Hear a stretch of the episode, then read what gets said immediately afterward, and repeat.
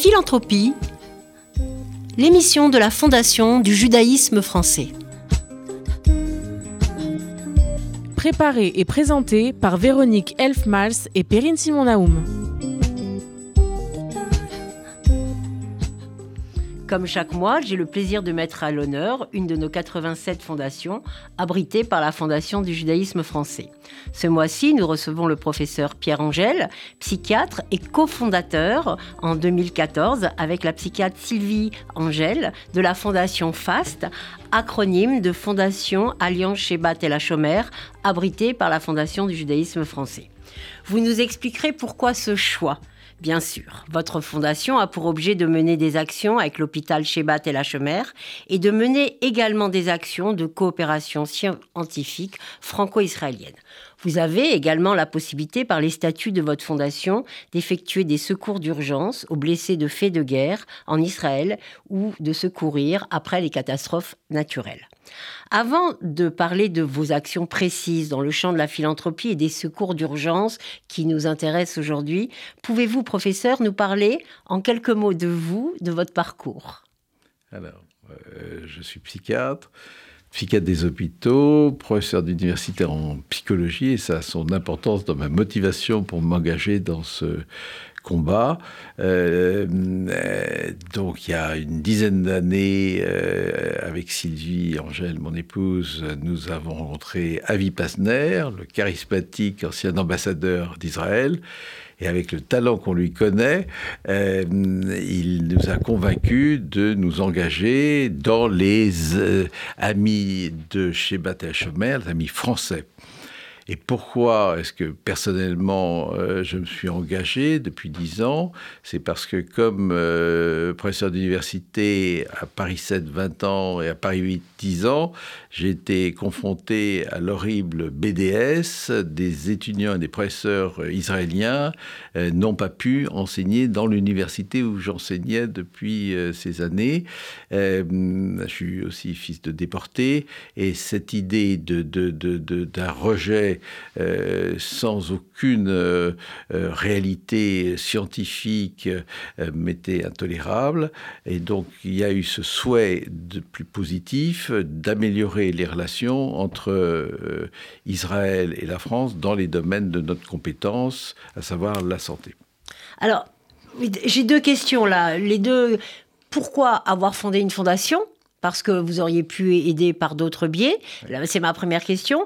Et ma deuxième question qui a toute son importance au regard des événements en Israël, pourquoi sur l'hôpital Tel HaShomer alors, première question, euh, effectivement, membre de l'AMIF, l'Association des médecins israélites de France, depuis des décennies, euh, j'ai fait un certain nombre de voyages euh, en Israël. Le choix de la fondation, c'est un levier magnifique pour pouvoir recueillir des fonds, et pas seulement des fonds, des aides de, de la communauté juive française pour aider les Israéliens dans les domaines où ils en ont besoin et qui sont les, les, les, les plus pertinents. Mais le changement depuis quelques années, c'est que ça doit être gagnant-gagnant, gagnant pour les deux pays. Et donc nous avons veillé de manière très respectueuse des nouveaux protocoles pour que les actions de recherche euh, commune ou d'échange de collègues se fassent dans l'intérêt bien compris des deux parties. Alors, nous allons parler de la coopération euh, scientifique franco-israélienne, mais dans un premier temps, je crois que pour vous, si j'ai lu votre ouvrage, et on parlera après de votre ouvrage, euh, pour éviter euh, les erreurs médicales que vous avez écrit en 2016 euh, chez Odile Jacob avec votre épouse Sylvie Angèle et par le biais de la simulation, mais vous nous expliquerez parce que ça m'a semblé un tout petit peu complexe. J'ai compris en tout cas dans cet ouvrage que pour vous, tel Chomer, l'hôpital était un modèle et c'est un peu de ça, c'est l'hôpital aujourd'hui qui recueille, alors pour, euh, pour coller à l'actualité, c'est l'hôpital aujourd'hui qui est très important en Israël parce qu'il il a la charge d'énormément de, de, blessés de guerre actuellement. Donc aujourd'hui, il est au cœur de, de la... C'est l'hôpital public. C'est l'hôpital public. C'est l'hôpital de référence et vous doutez bien en Israël, depuis 70 ans, il y a une expertise mondiale parce reconnue. Créé en 48 au moment de la le professeur Sheba. C'est pour ça que le nom c'est Sheba, le lieu de Tel HaShomer. Donc on dit Sheba Tel HaShomer.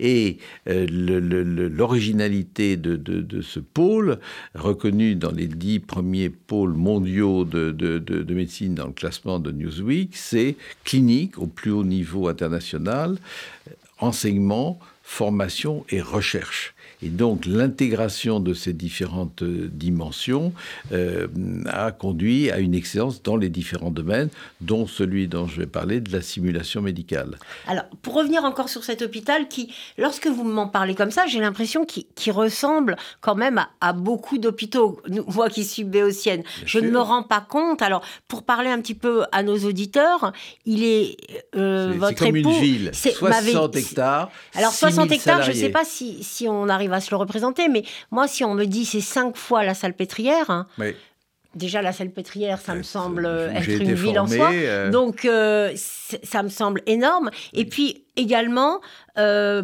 ce que j'ai vu dans votre ouvrage, j'ai l'impression que c'est le, un centre sur le cancer. Il y a beaucoup d'innovation, beaucoup de recherche dans de nouveaux médicaments. Donc, est-ce qu'il y a des branches qui n'existent pas ou est-ce que c'est parce qu'il est beaucoup plus développé et, pour, vous en parler mieux que moi, c'est aussi le plus grand hôpital du Moyen-Orient, en tout cas celui oui, bien sûr, bien pour comprendre... Parce qu'ils ont concentré les efforts. Il y a de remarquables hôpitaux, Erilov, Adassa, où je suis allé il y a bien des années, mais le fait que ça soit public et avec le, soutien aussi de toute la communauté juive internationale, les Américains, les Canadiens, les Sud-Africains, etc., euh, ils ont pu euh, construire des bâtiments très spectaculaires parce qu'il y a eu un gros effort, en particulier chez les enfants, euh, ou en réhabilitation, puisque c'est le cœur du sujet qui nous importe en ce moment dans cette période très douloureuse. Euh, et le, euh, ce qui spécifie aussi euh, chez Bas, c'est une nouvelle dimension qui s'appelle l'arc, où ils vont intégrer non seulement des, des chercheurs, mais aussi des start-up, des financiers pour que les innovations israéliennes, ou parfois en partenariat avec d'autres pays, comme la France, euh, puissent euh, euh, se diffuser dans le monde entier avec le, succès qu'on connaît à cette Startup Nation. Alors, grâce à votre, fondation FAST, abritée par la Fondation du judaïsme français, vous avez, pu, vous avez défini cet hôpital comme le cœur de, des actions que vous allez mener pour, euh, pour alimenter cet hôpital. Donc c'est à la fois euh, par des conférences, des séminaires, et, cette, euh, et vous avez mené pas mal de recherches franco-israéliennes, cette coopération. Quels sont les, les sujets ben, que vous avez... Le, le, Covid, par exemple, voilà. où le, le, responsable scientifique de notre fondation est le professeur Arnold Munich, avec qui nous avons bien connu, bien connu en France, et qui a la chance aussi d'avoir des liens très privilégiés avec euh, Sheba Telachemer. Et donc, plusieurs actions publiées dans des grandes revues internationales ont été diligentées entre les équipes françaises à Paris et à Marseille et euh, des équipes euh, à Sheba Telachemer qui, comme on l'a vu au moment du, Covid, a été d'une réactivité tout à fait exceptionnelle. Dans le premier temps, c'était pour les soins des patients où ils ont pu déménager en quelques semaines beaucoup de patients en transformant les parkings en lieu de soins.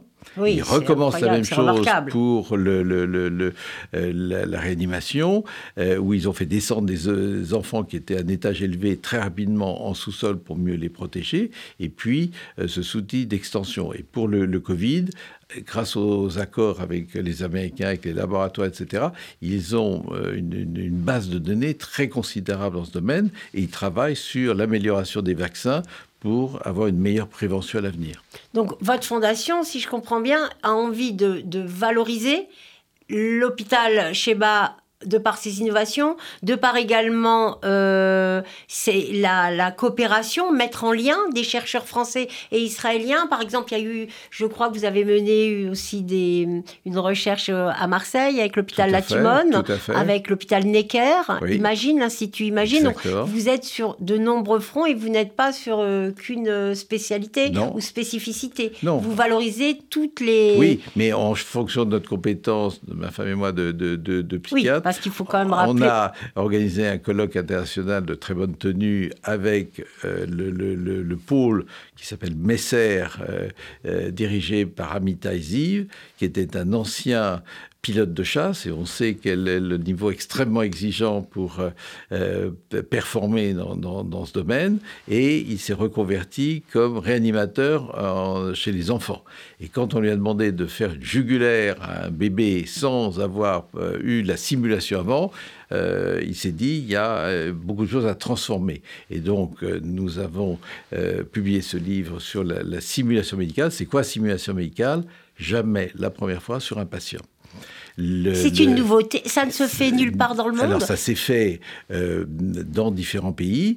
Euh, on a fait d'ailleurs un tour du monde des lieux d'excellence. Que l'exemple de Sheba, c'est constamment, vous connaissez la compétitivité israélienne, c'est d'offrir aux euh, patients euh, israéliens, mais aussi palestiniens, avec leurs familles. Hein, Bien sûr, parce que l'hôpital, il faut le rappeler, Sheba soigne l'ensemble, une grosse partie des patients qui viennent du Moyen-Orient, palestiniens et bien sûr israéliens, mais il faut aussi reconnaître, et c'est très important de le dire en ce moment, qu'il y a... dont euh, aussi des, professionnels qui travaillent en, en, collaboration. en très bonne entente, et il y avait même l'idée, avant les événements, euh, d'un pôle en Jordanie pour faciliter encore l'accès aux soins euh, de beaucoup de, Palestiniens.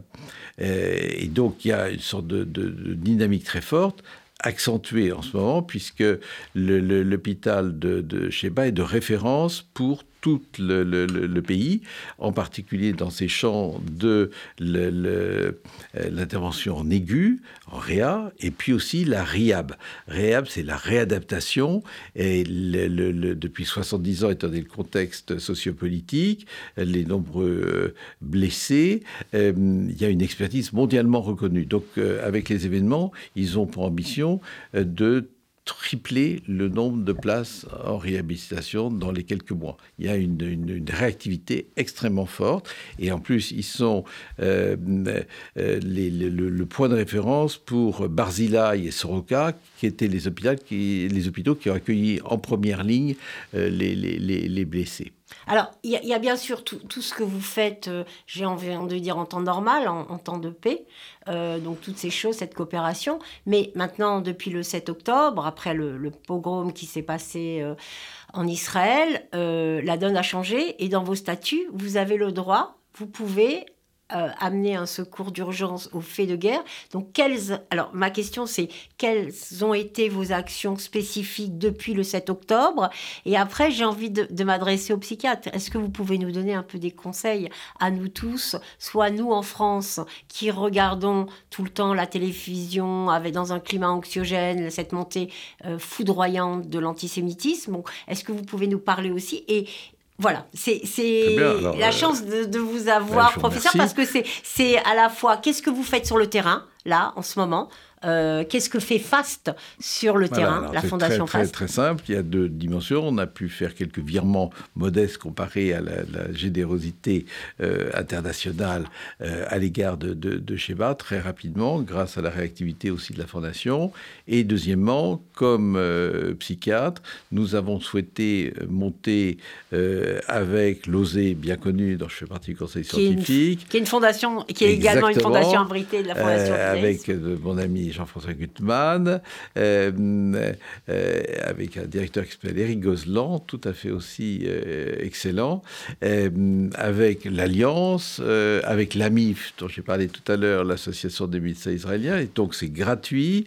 Il y a 50 à 60 psychologues chevronnés et psychiatres qui sont disponibles pour accueillir euh, toute demande euh, de la part d'Israéliens de, francophones. on sait que les services... Euh, et ça, ça se passe où? Eh bien, c'est sur une plateforme qui s'appelle Psy26, très important. Psy26. Et si un certain nombre de nos auditeurs peuvent aider à des gens qui sont en difficulté à faire la démarche, la, la grande difficulté, c'est de faire la démarche. Et les personnes en difficultés que j'ai eues depuis le 7 octobre euh, disent souvent il y a des cas plus difficiles, j'ose pas vous appeler, alors qu'il y a des signes euh, évidents de risque d'une évolution vers des troubles chroniques et euh, aussi pour leur entourage, il y a des techniques d'aide pour éviter que des pathologies se figent dans ces moments. il y a un troisième volet, c'est que des gens qui étaient relativement fragiles sur le plan psychologique équilibrés ont décompensé. Voyez, parce que quand il y a trop de stresseurs, eh bien les ressources internes, familiales, sociales euh, ne sont pas suffisantes. Et là, on a un apport. Donc, euh, on a fait de grands progrès dans notre euh, spécialité pour donner aux gens qui appellent des outils, des techniques. L'idée, c'est de comprendre ce qui se passe. Et c'est, vous ne pouvez le faire. Il n'y a pas de règle générale. C'est au cas par cas et après agir. Et on peut faire des recommandations d'action pour les, les personnes qui, qui, nous appellent.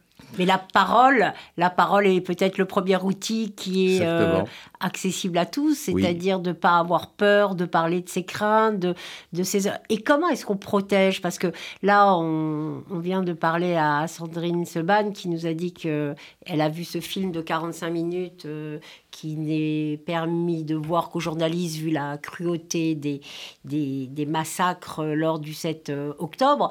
Comment on protège les enfants aujourd'hui? Comment est-ce qu'on parle aux enfants? Euh, Alors bien sûr, euh, ça n'a rien à voir avec le film, mais pour ne pas tomber sur une image, ou si on tombe sur une image qui, ne devrait pas être vue, comment, comment on peut parler aujourd'hui Ce qui nous fascine dans le peuple israélien, on a assisté à beaucoup de conférences, euh, on a de la famille en, Israël, c'est cette capacité dite de résilience, de rebond. Et c'est vrai que euh, très tôt, euh, les enfants israéliens ont une, une, vision du, du, du contexte dans lequel ils ils vivent. Et ce qui frappant, c'est que régulièrement, il y a des enquêtes sur le bonheur. J'ai même commis un bouquin sur le bonheur en famille.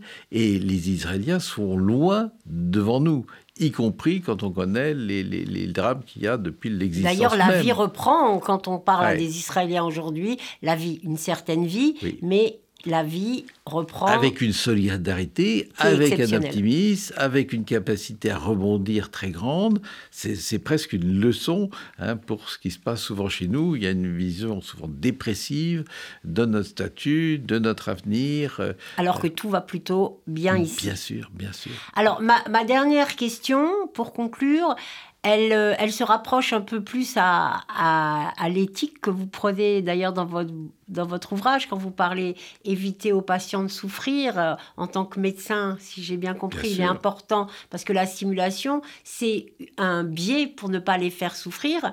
Et j'ai envie de vous demander en tant que médecin et en tant que fondateur, est-ce que vous avez une définition de la philanthropie?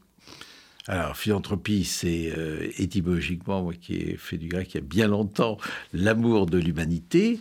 Euh, elle s'exprime dans différents horizons, l'éducation, la santé, qui sont les domaines qui me préoccupent, mais aussi toute une série de, démarches, comme bénévole, comme généreux donateur, euh, comme une manière d'encourager, par exemple, comme je le disais tout à l'heure, des patients qui souffrent, faire le, le, le bien autour de soi. Euh, ce qui me frappe beaucoup euh, chez euh, les, personnes que j'accueille au, fur et à mesure de l'année, c'est le déficit de sens. Et aider les autres de manière pertinente en fonction de ses moyens, c'est, comme disent les Japonais, ikigai, une raison de se lever le matin si vous, vous avez du mal à surmonter un certain nombre de difficultés, rendre service aux autres, par le biais d'une association, par le biais d'une fondation comme, comme, la nôtre et tout le travail que vous faites à la Fondation du judaïsme, est un moyen aussi de, de maintenir le lien social. Que euh, la, grande difficulté, c'est que face à une situation de crise, les euh, euh, attitudes que nous adoptons, y compris pour moi ou ma famille, se vont à contresens de ce qu'il faut faire. Vous voyez, quand les, gens ne sont pas bien, souvent ils ont tendance à se replier sur eux-mêmes, à couper les liens. Et les, entretiens que j'ai eus avec des Israéliens francophones m'ont montré ça. L'isolement, ils ont eu du mal à acquérir une fluidité en, en, hébreu.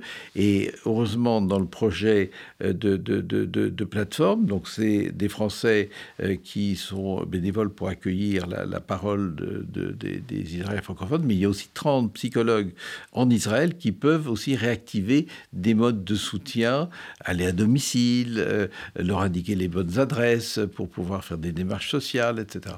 Donc c'est un pas, collectif. Ne pas hésiter à aller vers l'autre, qui est le, sens euh, de la En que quand on souffre, on a beaucoup de mal, en particulier les hommes, euh, à faire ces démarches. Donc c'est très important que l'entourage, au sens large du terme, puisse accompagner euh, cette démarche. Aller chercher la parole parfois. Merci beaucoup, euh, professeur euh, Angèle, pour, pour ce que vous faites en, en Israël à travers la, la, fondation FAS, qui, on a compris que vous êtes, vous êtes engagé auprès de cet hôpital extrêmement important pour la survie de, de des blessés israéliens et, et continuer à, à, à, revenir nous raconter peut-être en deuxième phase comment on sera sorti de, et comment on aura libéré la parole pour qu'il y ait beaucoup moins de souffrance. En tout cas, merci beaucoup. Merci beaucoup. Dans un deuxième temps, je vais passer la parole, comme chaque mois, au directeur euh, administratif financier de la Fondation du judaïsme, Rémi Serrouya, pour sa chronique euh, habituelle. Bonjour Véronique, bonjour à tous. Compte tenu des événements dramatiques qui se sont passés et qui se passent encore en Israël, provoqués, je le rappelle, par les terroristes du Hamas, j'ai préféré vous parler ce mois-ci encore des actions que mène la Fondation du judaïsme français et ses fondations abritées en faveur de la population israélienne durement touchée par cette tragédie. Dès les premiers jours et encore maintenant, l'équipe de la Fondation du judaïsme français est mobilisée afin d'assister ses donateurs et ses fondateurs pour mener à bien des actions de solidarité d'urgence. Alors permettez-moi de mentionner quelques actions réalisées par nos fondations abritées.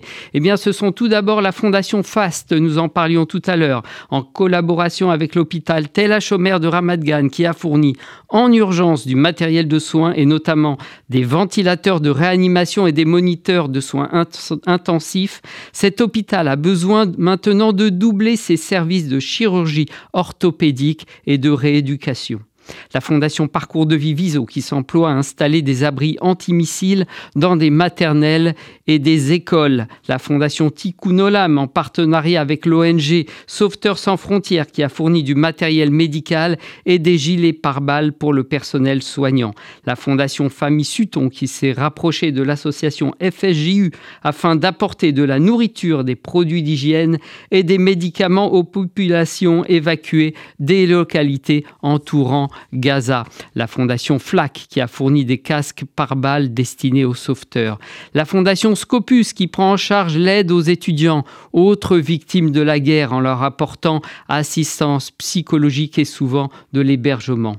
Malheureusement, cette liste des actions est loin d'être exhaustive. Elle se rallonge de jour en jour car les besoins sont variés et malheureusement, malheureusement, grandissants. L'heure n'a jamais été aussi grave. En ces temps très difficiles, la philanthropie envers les personnes en détresse victimes de faits de guerre n'est plus l'affaire de quelques élites. Désormais, elle nous concerne tous, elle devient obligatoire, elle s'impose. Si vous souhaitez participer à une action de solidarité envers la, la population israélienne, vous pouvez nous contacter à la Fondation du judaïsme français. Nos équipes sauront au mieux vous conseiller et vous assister.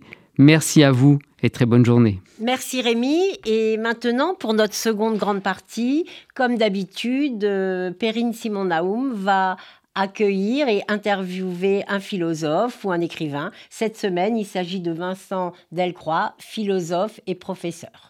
Vincent Delcroix, bonjour. Bonjour. Vous êtes directeur d'études à l'École pratique des hautes études, spécialiste de philosophie des religions, mmh. traducteur de Kierkegaard, mais vous êtes aussi romancier. Et votre livre, votre dernier livre, Naufrage, est sans aucun doute l'un des livres les plus forts de la rentrée. L'un des plus actuels aussi, puisqu'il met en scène un fait réel, le naufrage d'un bateau de migrants entre les côtes de la mer du Nord, de les côtes du nord de la France et les côtes d'Angleterre, et la mort donc de 27 des 29 personnes qui étaient sur ce bateau. Alors c'est très intéressant parce que votre livre est en fait un récit à la première personne au départ de l'officier marinier chargé d'organiser les secours, donc la nuit de euh, novembre 2021, au cours de laquelle euh, ces euh, migrants sont morts noyés entre la France et l'Angleterre. Cette femme, puisqu'il s'agit d'une femme, est interrogée dans le cadre d'une commission rogatoire, puisqu'il faut bien trouver un responsable à notre échec collectif. Et elle décrit en fait, dans une forme de détachement factuel, les états d'esprit par lesquels elle est passée au cours de cette nuit-là. Les questions qu'elle aborde sont à mille en fait, de celles posées euh, par les autorités. Et je dirais que ce que le roman fait apparaître in fine, c'est notre impossibilité à qualifier le mal, sauf à considérer que nous sommes tous également coupables, dans la mesure où chacun d'entre nous perçoit la réalité sous des aspects chaque fois différents et singuliers, et en tout cas difficiles à, partager.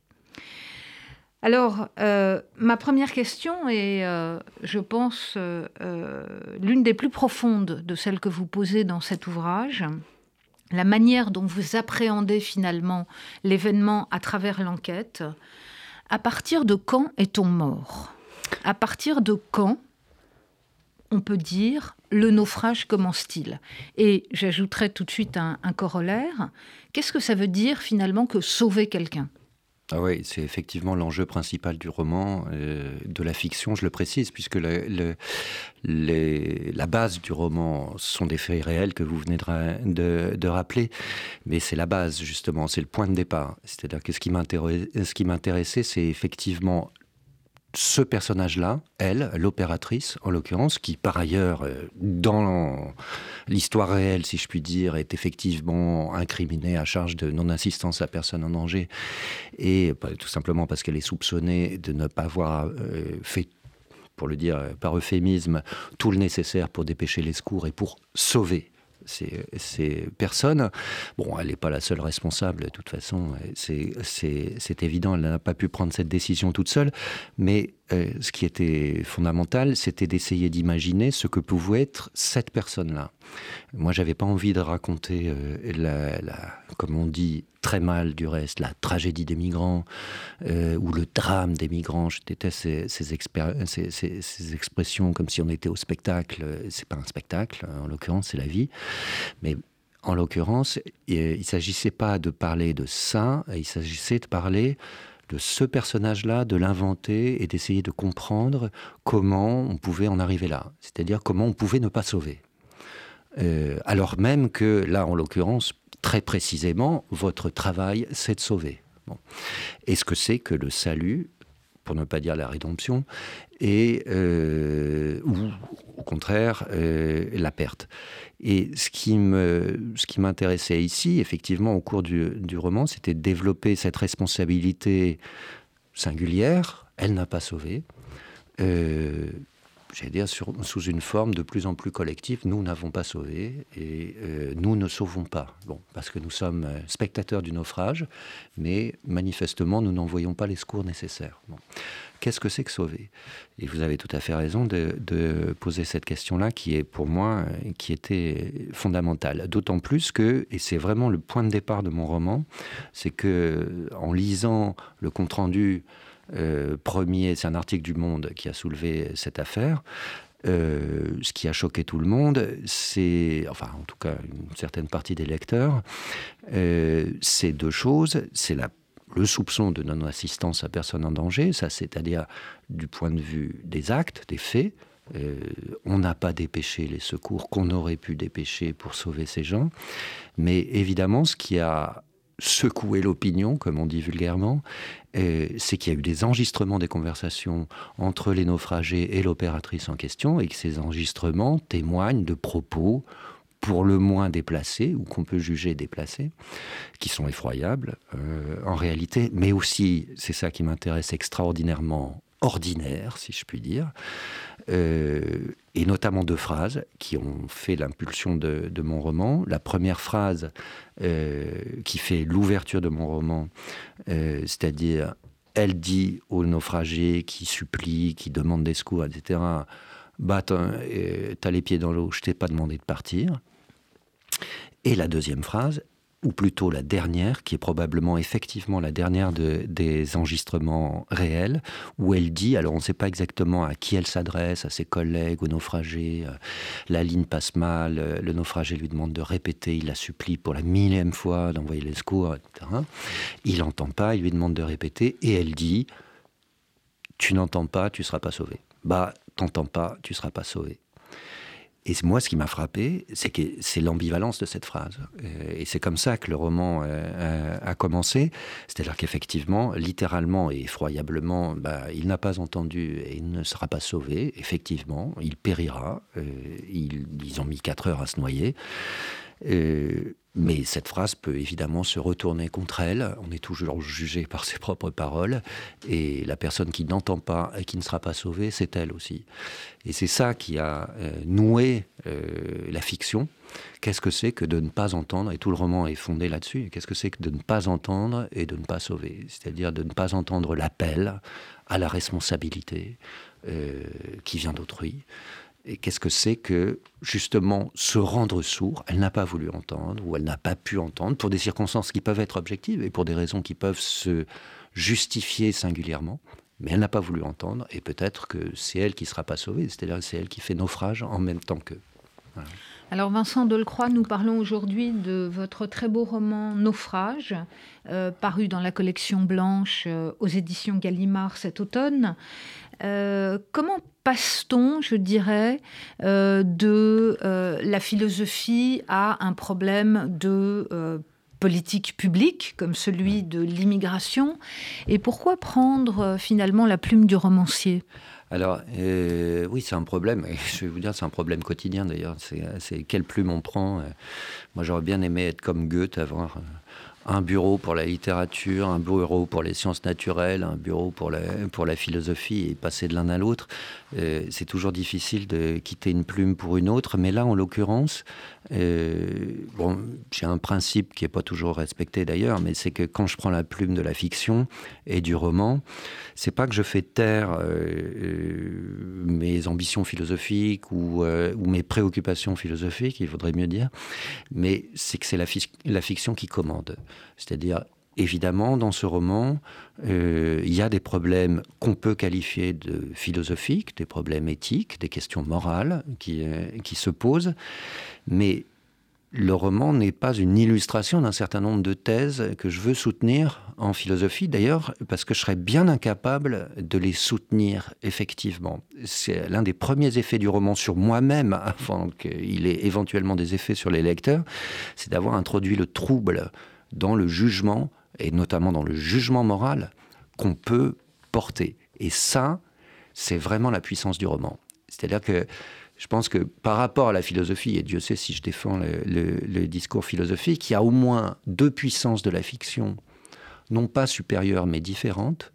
C'est celle d'introduire, euh, j'allais dire, une espèce d'indécidabilité des situations, un caractère trouble, et c'est essentiellement ce que je voulais produire dans la fiction. C'est que, bien sûr, on peut avoir une réaction saine du reste, euh, et parfaitement légitime à l'égard de, ce personnage. C'est-à-dire, c'est un monstre. Euh, voilà un exemple tristement banal, c'est la banalité du mal, un, un, exemple tristement banal de la déshumanisation qui nous caractérise. Bon, d'accord, donc scandale. Mais une fois prononcé ce jugement, qui encore une fois peut être parfaitement légitime, il faut s'interroger pourquoi, hein, comment, comprendre? Bon. Et là, on suspend le point d'exclamation, oh, comment est-ce possible? Et on le transforme en point d'interrogation, comment est-ce possible? Et là, la fiction s'enclenche. Parce que c'est là qu'on cherche à, d'une certaine manière, suspendre le jugement moral, introduire du doute et du trouble et euh, s'introduire dans la complexité des raisons, des cheminements, de la pensée, de l'action, etc. Ça, c'est la première chose. Et la deuxième chose, la deuxième puissance de la fiction, et ça, ça c'était essentiel, c'était la raison pour laquelle il fallait partir de la fiction, c'est que la fiction, elle s'attache à du singulier. Elle s'attache à des situations singulières. Et à tort ou à raison, on peut réputer le discours philosophique abstrait, général, universel, euh, et donc euh, lui imputer un certain nombre de défauts de ce point de vue-là. Et la fiction, je ne vais pas dire qu'elle pallie ses défauts, mais en tout cas, la fiction, elle, elle part du cas singulier. Or là, il me paraissait que c'était absolument essentiel que nous sommes confrontés dans cette situation-là à une situation qui est parfaitement singulière. Et paradoxalement, donc une situation qui est quasi extraordinaire, c'est-à-dire où là on se trouve au plus proche d'une décision que d'une certaine manière nous ne rencontrons quasiment jamais, c'est-à-dire là où on décide de la vie et de la mort, et qu'on est seul devant cette décision, il faut dire, il faut, il faut sauver ou pas sauver. Elle sauve pas. Donc c'est une situation extraordinaire, mais cette situation extraordinaire, c'est aussi la plus ordinaire qui soit. C'est-à-dire qu'il est possible on peut soupçonner, et c'est ce que je découvre au fur et à mesure de l'écriture, bah, on peut soupçonner qu'effectivement, bah, elle n'est pas tout à fait, ce personnage, elle n'est pas tout à fait seule à prendre cette décision, et elle n'est pas tout à fait seule sur le rivage à regarder le naufrage. Justement, euh, Vincent Delcroix, l'une des questions que je voulais vous poser concerne la responsabilité, finalement, la responsabilité collective, euh, ce que Marc Crépon appelle le consentement meurtrier. Est-ce que nous sommes tous responsable Alors, c'est très difficile de répondre à cette question parce que, en, plus, le but du roman, c'est absolument pas de produire une morale. Euh, ça, vraiment, j'y tiens. J'ai eu l'occasion d'en débattre euh, de ci, de là, parce que, bon, visiblement, l'absence de morale ou l'absence de conclusion euh, du roman gêne, embarrasse, et c'était le but, à dire vrai. Donc, il n'y a pas de conclusion, tout simplement parce que je veux me tenir un instant très circonscrit, c'est-à-dire ni en avant, ni, avant, ni après, euh, dans, ce, dans ce moment-là, qui est vraiment, dans tous les sens du terme, euh, le moment de la nuit noire. On est au milieu de la nuit, au milieu de la mer, on est à ras des flots.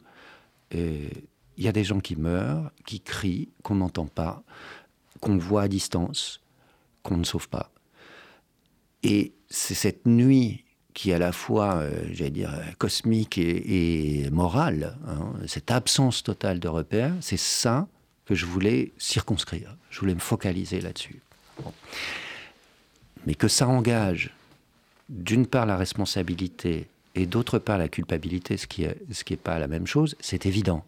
que ça interroge une culpabilité putative qui est un peu plus diffuse et collective que ce qu'on voudrait bien imaginer en incriminant ce personnage, en en faisant tout simplement un monstre, et ça me paraît évident aussi. Et c'est tout l'objet d'ailleurs de la troisième partie de ce, roman, où revenant et, passant d'une certaine forme de dialogue par interrogatoire à une espèce de monologue intérieur, euh, de la conscience qui se débat avec elle-même, qui se débat avec sa propre responsabilité, avec son propre isolement devant la décision, bah, Tout simplement, et à juste titre, elle constate que, comme je le disais tout à l'heure, elle n'est peut-être pas toute seule sur ce rivage. Alors oui, elle est absolument toute seule face à cette responsabilité écrasante dont elle portera le poids euh, définitivement. Elle aura 27 morts sur la conscience. mais en même temps, cet isolement pose vraiment un problème. Et quand elle dit dans le, dans le roman, mais euh, je vous vois tous autour de moi en, réalité, il faut savoir qui est ce nous ou qui est ce vous. Et qui est ces sujets, qui sont ces sujets de la responsabilité ou de la culpabilité. Alors, euh, peut-être une dernière question, puisqu'il nous reste quelques minutes. Nous sommes sur euh, RCJ. Euh, vous ne pouvez pas, euh, en philosophe euh, que vous êtes, et vous venez de parler de la vie et de la mort, de la question du mal, ne pas réfléchir sur ce qui s'est passé le 7 octobre. quel jugement, quelle attitude doit-on avoir face aux événements? Euh, bah, là, pour le coup, pour moi, c'est assez clair. C'est que, face aux événements du 7 octobre, il n'y a absolument pas de tergiversation ni de demi-mesure à, exprimer. Euh, c'est le mal. Hein, c'est le mal. Pardon. Est-ce qu'on peut dire que c'est le mal radical ou au contraire euh, un mal, euh, la banalité du mal donc bah, Le mal radical, chez Kant, c'est pas le mal absolu. Hein. Mm. c'est le mal indéracinable. C'est le mal à la racine. Et là, incontestablement, doublé de, j'allais dire, de sadisme et de barbarie. à un point absolument inouï. Bon, la stupéfaction, quand même, j'ose l'espérer, c'est horrible de le dire comme ça, mais la, réaction morale euh, qui s'est exprimée et qui est quand même, à quelques malheureuses exceptions près, euh, quand même unanime, c'est que c'est intolérable, c'est absolument abominable. Et, et voilà, de ce point de vue-là, pour moi, il y a absolument... Euh, il n'y a absolument aucune question hein, à, se poser. C'est le mal, c'est le mal. et Est-ce qu'on peut lutter contre le mal? Oui, bien sûr. Alors là, pour le coup, et pourtant, Dieu sait si je fais pas profession d'espérance, euh, moi je suis kierkegaardien et la philosophie du, désespoir, c'est un peu mon rayon. Mais euh, là, pour le coup, je pense qu'il faut malgré tout, non pas faire euh, confiance à la conscience morale dont on voit bien à quel point elle est fragile, à quel point elle est précieuse, mais aussi à quel point, non pas impuissante, mais elle est fragile. Et c'est aussi ce que j'essaie de voir dans le roman, c'est-à-dire que c'est insensible. Le franchissement, parfois, là, il est spectaculaire, mais ça peut être insensible, le franchissement de l'humanité à l'inhumanité radicale. Euh, donc, il faut faire une confiance pleine à la conscience morale, mais en même temps avertie de la fragilité. En revanche, je pense, malgré tout, qu'on peut faire confiance aux politiques de ce point de vue-là aux politiques, d'une certaine manière, qui supplée. Alors, bon, toute la question est de savoir si c'est une politique de la force, si c'est une politique. est, quels sont les critères du politique ici Mais je ne vois pas d'autres. Euh, j'allais dire, même dans l'urgence, ici, la condamnation morale, elle est absolument inconditionnelle. Absolument inconditionnelle. Et si on renonce à ça, ou si on commence à relativiser ça, nous sommes perdus. Mais la, la condamnation morale, elle doit fonder ici la confiance dans le politique. Elle doit le fonder. Si nous abandonnons cette, cette, confiance, c'est fini. C'est-à-dire, c'est la lutte à mort. Peut-être une dernière question. Est-ce que euh, cette euh, marinière dont vous parlez, est-ce que euh, ces terroristes du Hamas font partie de l'humanité au même titre que nous? Ben, Je serais enclin. Alors, moi, je me méfie justement de, l'exclusion de l'humanité euh, d'une manière aussi franche. Euh, ah oui, on utilise les termes de barbare, d'inhumanité, c'est incontestable. Ce sont des faits inhumains, c'est-à-dire qui heurtent frontalement notre humanité, frontalement. Et ça, il n'y a, pas, a pas le moindre doute à ce sujet-là. Que les personnes qui peuvent perpétrer ces actes s'excluent par la même voire s'exclut définitivement de l'humanité, là, il faut faire attention. D'abord parce que ça justifie euh, n'importe quel type de représailles, elle-même inhumaine. Hein, hein. Et puis, en outre, parce que ce jugement-là est trop confortable, me semble-t-il, et c'est aussi ce que je voulais essayer de montrer dans le, dans le roman, à euh, tout simplement sortir euh, les agents du mal, pardon de le dire comme ça, mais ceux qui euh, euh, font le mal, à vouloir les sortir, les exclure sous une forme monstrueuse de l'humanité, c'est non seulement un aveuglement à l'égard de la nature humaine, pour autant que ça existe, mais c'est aussi parfaitement contre-productif. Ben, merci beaucoup, euh, Vincent Dolcroix. Euh, j'espère que vous reviendrez euh, à ce micro. Nous aurons l'occasion de, reparler malheureusement de ces, de ces questions. Je rappelle le titre de votre roman que je conseille à nos, à nos auditeurs, qui est comme un coup de poing, parmi d'autres coups de poing, hein, de, de, de cet automne, Naufrage, donc paru aux éditions Gallimard. Merci beaucoup. Merci beaucoup.